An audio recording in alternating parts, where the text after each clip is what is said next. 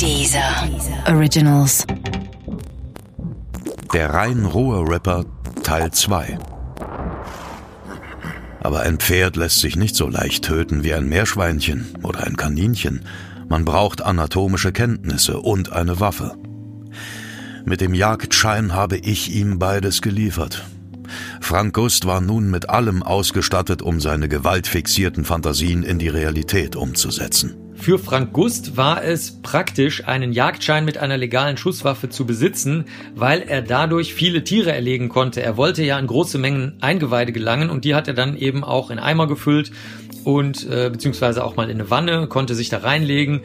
Ähm, und da er sich selber als feige bezeichnet, also er war, oder ich würde es mal vorsichtig nennen, oder aus kriminalistischer Sicht könnte man auch sagen, es ist so eine Art Bauernschleue oder Cleverness, um halt vor, aufzupassen, dass man nicht zu viele Spuren legt. Frank Gust hat auch gesagt, er hatte Angst davor bei Pferden, die er dann auch getötet hat, dass sie ihn treten können mit ihren Hufen, was in der Tat sehr, sehr gefährlich ist. Also da hat er gesagt, da ist er also zu feige oder nennen wir es zu vorsichtig gewesen und so gesehen hat ihm die Schusswaffe genützt. Frank Gust träumte davon, einem frisch getöteten Pferd die Bauchhöhle zu öffnen und anschließend nackt mit dem ganzen Körper in die warmen Eingeweide einzutauchen und möglichst lange darin zu verweilen. Zu diesem Zeitpunkt war das seine Maximalfantasie, die zum einen eine schwere Persönlichkeitsstörung erkennen ließ, doch zum anderen auch noch etwas weiteres. Zum einen beinhaltet diese eine Maximalfantasie deutliche Anzeichen einer durchaus schweren Persönlichkeitsstörung, die ja auch bei ihm diagnostiziert wurde, wie übrigens bei fast allen Serientätern oder Serienmördern. Zum anderen gibt es natürlich auch durchaus Hinweise darauf, dass Frank Gust sich nach der Geborgenheit der Mutter sehnt. Obwohl sich das für uns sehr, sehr abwegig anhört, aber trotzdem ist das durchaus ein Bestandteil, der dahinter steht. Ne? Also tiefe Sehnsucht nach Liebe. Auch Mark Benecke ist der Überzeugung, dass das Eintauchen in den noch warmen Körper eines Pferdes einer tiefen Sehnsucht Frank Gusts nach Bindung zu einem anderen Wesen entsprach. Mit dieser Sehnsucht war er nicht alleine.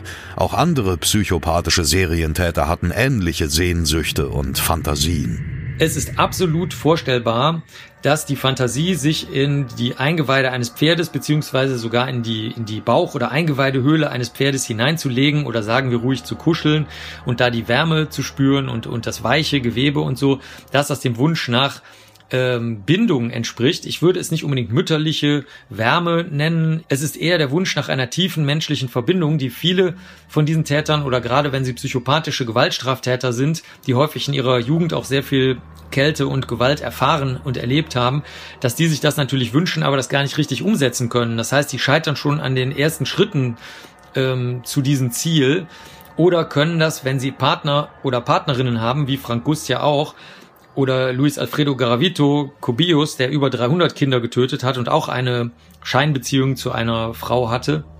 Die können sich der Sache also nur, sagen wir mal, ja, äh, auf eine für sie selbst befremdliche Weise nähern. Also die können halt kuscheln, vielleicht simulieren oder sowas, aber können das nicht wirklich in der Tiefe erleben und äh, so gesehen ist das gut vorstellbar, dass also der Wunsch, sich in Eingeweide zu betten, die Bindungsstörung sehr deutlich zum Ausdruck bringt, äh, nämlich dahingehend, dass es ja nur bei einem toten Tier geht.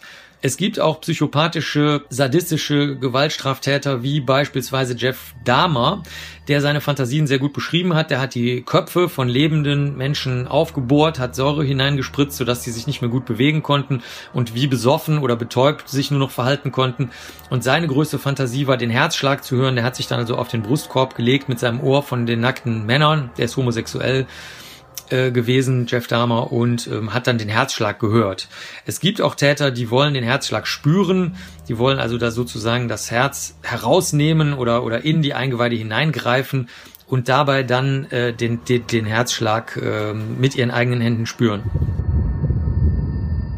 Frank Gust hatte Respekt vor der körperlichen Kraft der Pferde. Vor allem fürchtete er ihre Hufe. Das hat Mark Bennecke ja bereits erwähnt. Ich habe da auch so meine Erfahrungen. Als Neunjähriger habe ich keine Kaninchen aufgeschlitzt wie Frank Gust, sondern bin geritten. Einmal wurde ich abgeworfen und bekam einen Huftritt ab. Seitdem lebe ich mit einer Niere weniger. Naja. Gus dagegen schlich mit Laserpointer und Pistole auf die Weide. Mit dem Laserpointer nahm er die Tiere ins Visier, mit der Pistole erschoss er sie. Da war er 24 Jahre alt. Seine Fantasien und deren Umsetzung hatte sich über die Jahre immer weiter gesteigert. Wie viele Pferde, Ponys und Schafe er tötete, weiß nur er alleine. Es war nur eine Frage der Zeit, bis ihm Tiere nicht mehr reichten. In Leichenschauhäusern hatte er es ja bereits mit Menschen probiert, doch deren Eingeweide waren kalt gewesen und hatten nicht seiner Fantasie entsprochen. Am 8. September 1994 ergab sich für Gus die Gelegenheit, eine neue Tür zu öffnen. Eine Tür zu einer neuen, noch grausameren Fantasie. Gust war an diesem Tag frustriert. Es regnete wie aus Eimern. Er fuhr ziellos mit dem Auto in der Rhein-Ruhr-Gegend umher. Eigentlich wollte er ein paar Kaninchen schießen, um sich abzureagieren. Seit er den Jagdschein bei mir gemacht hatte, lag immer eine Pistole in seinem Auto. Am Fahrbahnrand stand ein Tramper. Gust hielt an, um ihn mitzunehmen. Die zufällige Begegnung zweier Fremder. Erst als der Tramper die Tür öffnete, um einzusteigen, erkannte Gus, dass es sich dabei um eine Frau handelte. Die 28-jährige Südafrikanerin Catherine T. muss vollkommen ahnungslos gewesen sein, als sie sich neben Gust auf den Beifahrersitz setzte. Was in Gusts Kopf vor sich ging, kann sie ganz sicher nicht gewusst haben. Sie war einfach froh, dass sie bei dem Regen von einem hilfsbereiten Deutschen mitgenommen wurde. Die beiden unterhielten sich über belanglose Dinge, gleichzeitig schwirrten verschiedene Fragen durch Gusts Kopf. Niemand hatte die Anhalterin zu ihm in den Wagen steigen gesehen. Das erste Mal bot sich für ihn die Gelegenheit, an einen noch warmen Menschen zu kommen. Was hatte er an Werkzeug im Auto? Reichte es, um später alle Spuren verschwinden zu lassen? Er bejahte all diese Fragen. Er wollte die Gelegenheit nicht ungenutzt verstreichen lassen. Wer weiß, wann sie wiederkommen würde.